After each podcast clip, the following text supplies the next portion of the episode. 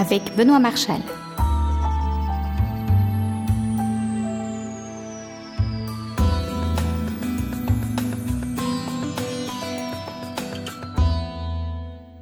Bienvenue, bienvenue pour cette émission de Déclencheur. La photo Comme vous ne l'avez jamais entendu. C'est avec un plaisir tout particulier que je vous convie à cette émission puisque nous allons retrouver un des tout premiers photographes qui a été interviewé sur Déclencheur. Si je vous parle de photographie culinaire, le reconnaissez-vous? Avant de laisser partir l'interview, je reviens sur l'actualité Déclencheur qui est particulièrement riche en ce moment avec d'une part l'application Déclencheur pour iPhone qui permet de suivre les émissions sur Déclencheur ainsi que les nouvelles notes sur Déclencheur Carnet Bien sûr, ceci vient en plus d'iTunes.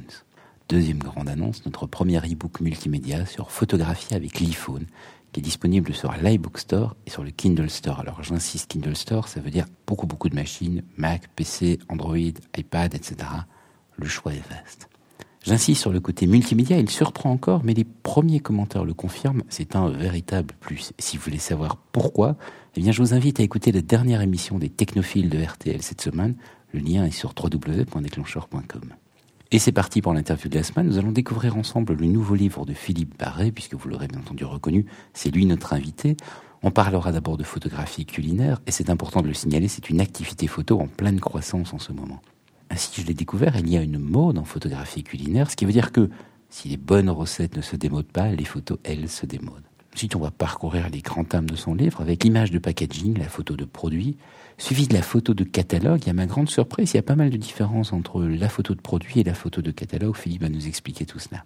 Enfin, on arrive sur les thèmes auxquels on pense quand on pense à la photographie culinaire, l'édition bien entendu, les magazines photos, les livres et donc la recette. Et on terminera avec la recette en parlant des livres de chef. Enfin, Philippe nous donnera quelques astuces pour réussir les photos culinaires ainsi que régler les éclairages en studio. Bref, c'était une émission riche et savoureuse comme une bonne recette que je vous convie. Pour les membres de Déclencheur Gold, c'est plus de 35 minutes sur la photographie culinaire. Philippe, bonjour. Bonjour. Ça fait euh, long moment qu'on ne s'était plus parlé parce que Philippe Barret, tu étais dans les toutes premières personnes que j'ai interviewées sur Déclencheur. À l'époque où on s'était déjà parlé, on avait... en 2006. 2006, c'était il y a 4-5 euh, ans. On avait déjà, on va dire, euh, l'essentiel de notre production qui était dans le culinaire avec encore quelques bricoles, quelques clients hors culinaire, et maintenant on est à 100% là-dedans. Et maintenant, on est passé même à la phase donc de produire des images pour des éditions qu'on fait nous-mêmes, quoi. Alors, on a créé déjà un magazine culinaire euh, régional qui comprend essentiellement donc des recettes de cuisine plus des reportages sur les productions régionales. Bon, le projet est un peu ambitieux puisqu'on veut le décliner sur plusieurs régions françaises. Donc ça veut dire euh, encore plus d'images, encore plus de photos. Bien, donc on découvrira tout ça dans le magazine. Tu me rappelles le nom? Alors, le magazine s'appelle Le comptoir en cuisine. Alors, on le trouve en vente, hélas, que en Franche-Comté, puisque c'est un magazine régional, ou évidemment sur abonnement, sans aucun problème. Mais je voulais te parler aujourd'hui parce que, euh, comme tu avais un petit peu de temps libre entre ces photos et ces magazines, tu viens de sortir un livre chez Erol donc le livre Photo culinaire fait partie d'une série qui est encore assez récente chez Erol, qui donne la parole à des photographes professionnels qui racontent leurs pratiques. C'est une série qui a été ouverte euh, sur la photo d'architecture, d'ailleurs euh, par Gilles Aymar, et donc tu es le deuxième ou le troisième livre dans cette série, je crois. Voilà, moi je voulais en profiter aussi pour lui dire un grand merci à Gilles, parce que lorsque Erol cherchait un photographe pour écrire ce livre sur la photo culinaire, il leur a gentiment parlé de moi bah, il se trouve que un peu les recommandations de Gilles, un peu qu'ils ont écouté l'interview qu'on avait fait euh, sur Déclencheur, ils ont été intéressés, ils m'ont contacté et le livre est né. Alors ça, c'est un livre qui est quand même déjà tourné vers soit des photographes amateurs qui sont déjà bien formés à la technique, ou des photographes professionnels qui veulent s'orienter plus à fond sur la photo culinaire. La photo culinaire, c'est vrai qu'elle prend de plus en plus de place. La presse culinaire est en progression, c'est une des rares à, bien fonctionner. Il y a énormément de livres de cuisine qui se font. Euh, tout le monde voit des émissions de télé, tout le monde voit un tas de chefs qui sont devenus euh, de plus en plus connus. Donc il y a forcément énormément de photos à faire là-dedans. Il y a euh, tout ce qui est emballage, ça paraît pas parce que toutes ces photos qui sont sur les emballages, on les voit plus au sens, on ne les regarde plus comme des photos, mais les emballages, les boîtes de pizza, les boîtes de je ne sais quoi, il y a toujours une photo dessus. Mhm. Eh ben, il faut penser qu'à un moment, il y a un photographe qui l'a faite, cette photo. Je continue sur le chapitre 3. Après, tu parles de l'image de catalogue. Moi, j'aurais cru, euh, naïf que je suis, que en fait, les photos qu'on retrouvait dans les catalogues étaient fournies par le fabricant. Alors, il y a un mélange dans les catalogues. On fait jamais la totalité. C'est vrai que les fournisseurs amènent une partie de leurs photos, mais après, il y a des raisons budgétaires qui vont faire que notre client qui édite un catalogue, il va nous faire faire beaucoup ou peu de photos. Mais en même temps, quand il récupère les photos de ses fournisseurs, il se place, comme tu dis, sur euh, bah, le même terrain que les concurrents. Si tout le monde a les mêmes photos, c'est le même produit, c'est évident, mais il y a intérêt que le prix soit le même après. Il y a intérêt que euh, le service soit le même, voire supérieur. Et le fait de remettre en scène un même produit que tout le monde connaît, c'est bête de le dire, on lui redonne un caractère de nouveauté.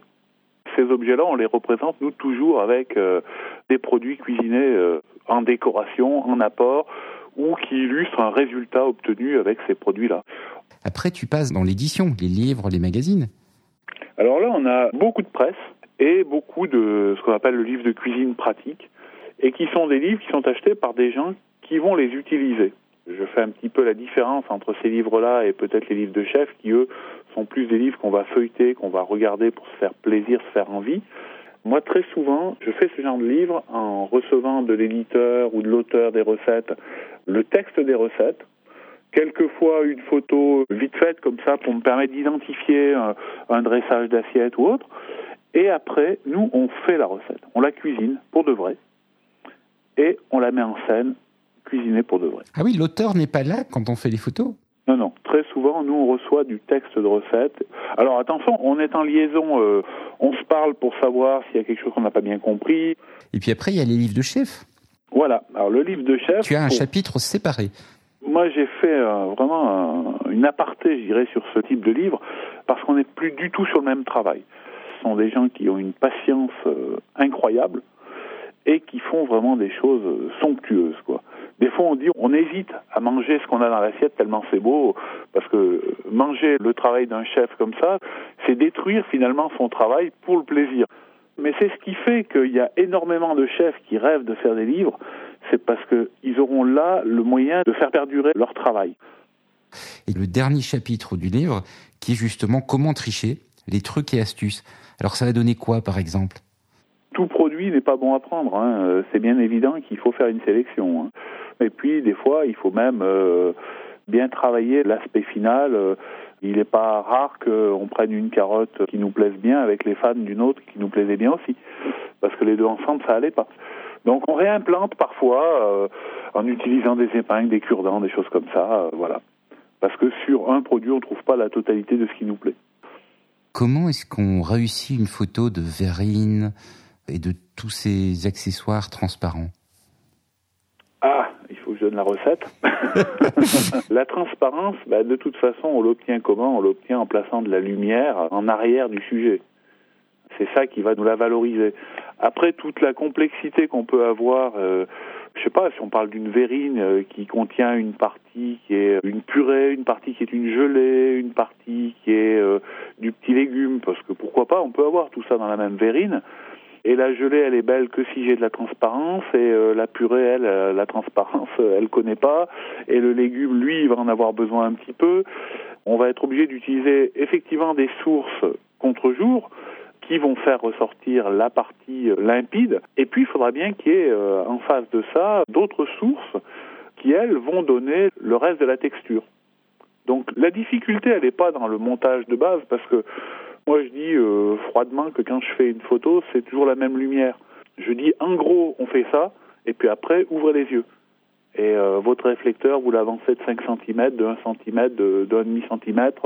On peut plus donner la recette. Mais le pâtissier, quand il dit vous faites cuire votre gâteau pendant 30 minutes à 180 degrés, c'est vrai si euh, mon four est rigoureusement identique que le sien. Mais c'est rarement vrai ça. Donc peut-être que dans mon four, ça sera 190 degrés et que ça sera 10 minutes de plus. Et voilà. Eh ben moi, je fais pareil. La photo, il y a schématiquement un principe de lumière. Si je fais un contre-jour, je vais faire ressortir les zones transparentes, mais à moi de le doser après en fonction de ce que j'ai devant moi. Vous écoutez Déclencheur Silver, l'émission continue pour les membres de Déclencheur Gold. Devenez membre Déclencheur Gold sur www.déclencheur.com. Il me reste à vous remercier de votre écoute. Pour ne rater aucune émission de Déclencheur, je vous invite à vous abonner.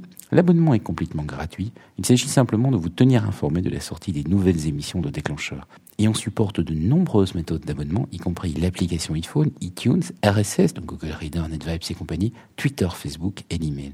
Toutes les informations pour vous abonner sont sur www.déclencheur.com.